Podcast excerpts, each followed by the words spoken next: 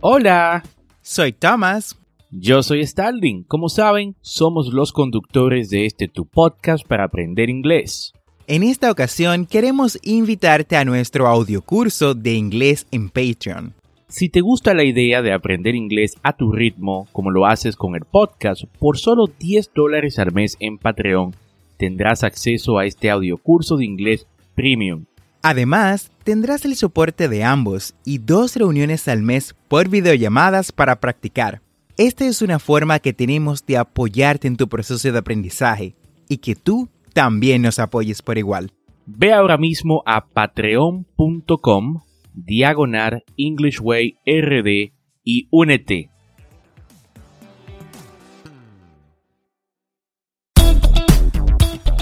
Bienvenidos a English Way RD tu podcast para aprender inglés con Tomás Martínez y Starling Santos. Y en cada episodio te ayudarán en tu meta de hablar inglés enseñándote frases, expresiones y gramática de una forma divertida y fácil de entender. Ahora vamos a la clase de hoy.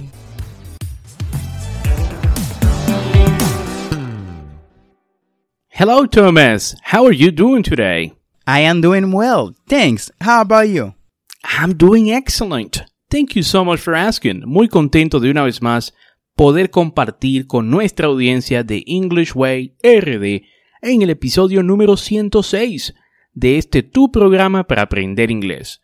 Y como sabes, esto es un podcast y la ventaja es que lo puedes escuchar cuando, dónde y cuántas veces desees. Y si te gusta lo que escuchas y quieres ser parte de la comunidad de English Way RD, únete a nuestro grupo de inglés en WhatsApp. Busca el enlace ya. Grupo de WhatsApp en las notas y nos vemos dentro. Y cuéntame, Tomás, ¿qué vamos a aprender el día de hoy? En el día de hoy estaremos hablando de un tema que es pilar del idioma inglés y la base de la ciencia, los números en inglés. Estos tienen bastantes usos en realidad y en el día de hoy exploraremos alguno de esos usos. Pero antes, escuchemos la frase del día. Quote of the day. Numbers are the highest degree of knowledge. It is knowledge itself. Plato. Numbers are the highest degree of knowledge. It is knowledge itself. Esta frase tiene una gran verdad, ¿no? Desde pequeño en la escuela escuchamos que los números lo son todo. Los números están en todo y son necesarios para cualquier actividad. Así que excelente frase que va acorde con el tema de hoy. Y cuéntame, Tomás, ¿con qué iniciamos? Totalmente de acuerdo, Starling. Iniciamos con los tipos de números en inglés. Existen tres tipos de números. Números cardinales, cardinal numbers, números ordinales, ordinal numbers, y números nominales, nominal numbers. E incluso, si no sabes lo que significan estos términos, probablemente los utilices en tus escritos con regularidad. Veamos cómo usar primero los números cardinales. Los números cardinales son los números con los que contamos y probablemente en lo primero que piensas cuando escuchas la palabra number o número en español. Por ejemplo, 1, 2, 3, 10, 20, 90, 100, 1000 sea, 1, 2, 3, 20, 90, 100, 1000. básicamente estos son los números que dije respectivamente. Y todos estos son números cardinales. Por otro lado, Thomas, tenemos los números ordinales, que tal como su nombre lo indican, nos sirven para clasificar u ordenar cosas. Ejemplo, first, second, third. Por ejemplo, primero, segundo, tercero first, second and third. Esto podría incluir la colocación en una eh, competencia o simplemente podría ser el día del mes. Ejemplo, December 1st.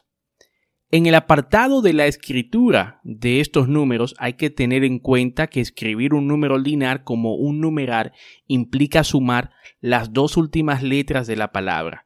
Por ejemplo, al escribir first Primero colocamos el número 1, 1, más la, letra ST en, en, pequeño, ¿no? En la parte superior derecha. También puedes escuchar a la gente mencionar números nominales. Estos incluyen cosas como números de teléfonos, códigos de barras y los números en la parte posterior de las camisetas de los jugadores de fútbol. Es decir, números que nombran o identifican algo. Los números nominales casi siempre se escriben como números regulares.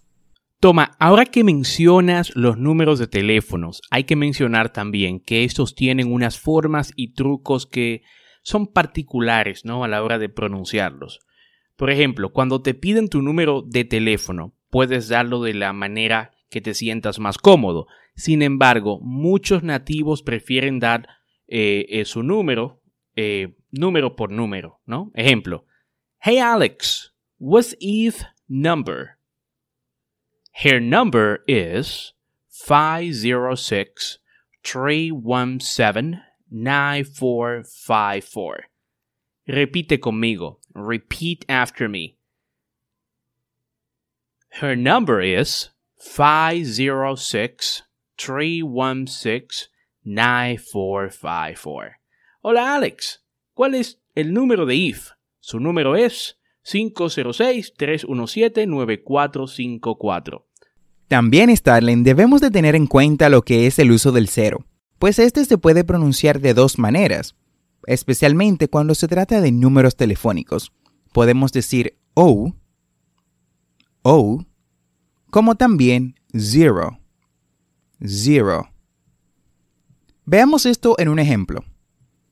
My doctor's office number is 914 309 2150.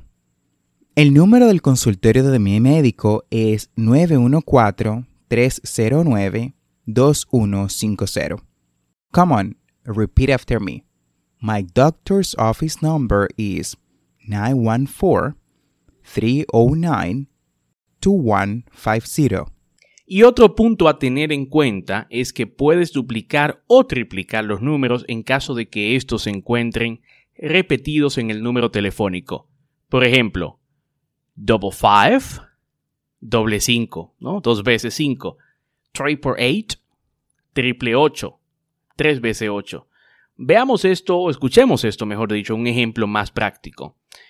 What's the university number? What's the university number? ¿Cuál es el número de la universidad? Puedes decir, it is 1-800 555 double six double O. 1-800 555 doble seis doble cero. Repite conmigo. 1-800 555 double six double O.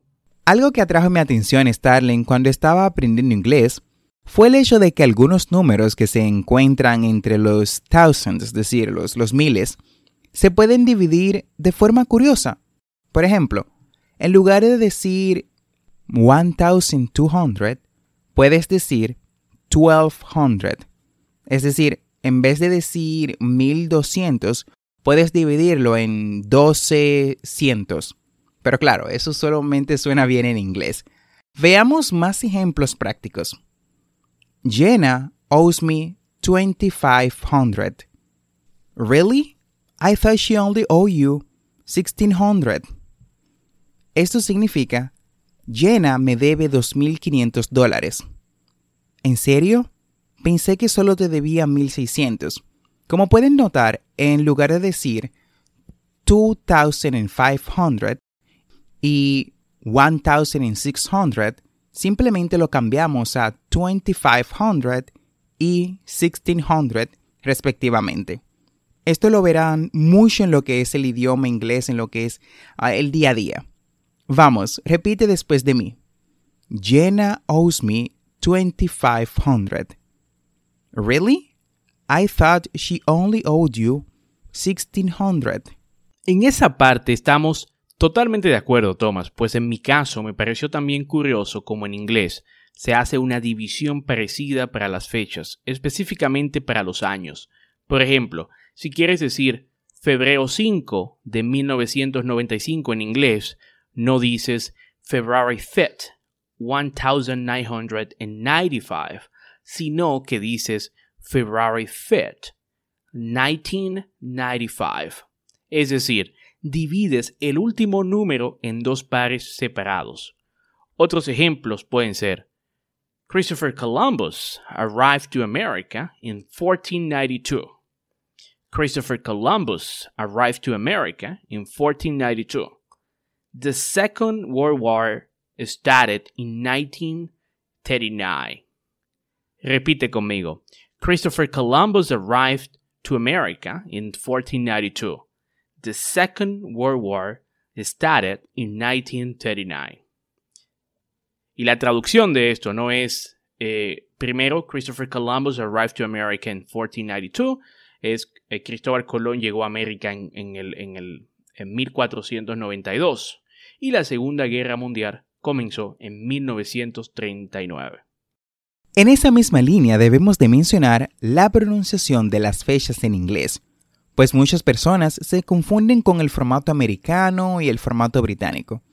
Por ejemplo, tomemos la fecha 30 de marzo de 1993. En el inglés americano, esto sería March the 30th, 1993. O también podría ser March 30th, 1993. Por otro lado, en el inglés británico, esto sería The 30th of March, 1993. Es decir, hay, un cambio en lo que es el orden de las palabras. Vamos, repite después de mí. En inglés americano es March the 30th, 1993 o March 30th, 1993. Mientras que en el inglés británico tenemos The 30th of March, 1993. Otro ejemplo es el primero de diciembre del 2017. Esto en inglés americano es December the 1st, 2017. O también December 1st, 2017. Mientras que en el inglés británico esto sería The 1st of December 2017.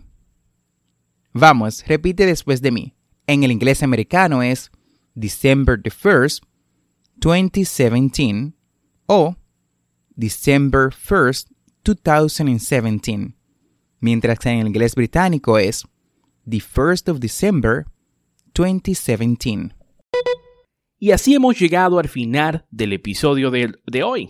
Espero que este tema te sea de ayuda. No olvides suscribirte a este podcast para aprender inglés en tu reproductor de podcast favorito como Spotify, Apple Podcasts, Google Podcasts o cualquier otra aplicación de podcast. Y así vas a obtener actualizaciones semanales de nuestros nuevos episodios.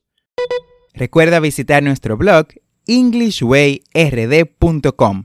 Ahí encontrarás las notas del tema que trabajamos en cada episodio, las transcripciones y audios adicionales a nuestro podcast para aprender inglés.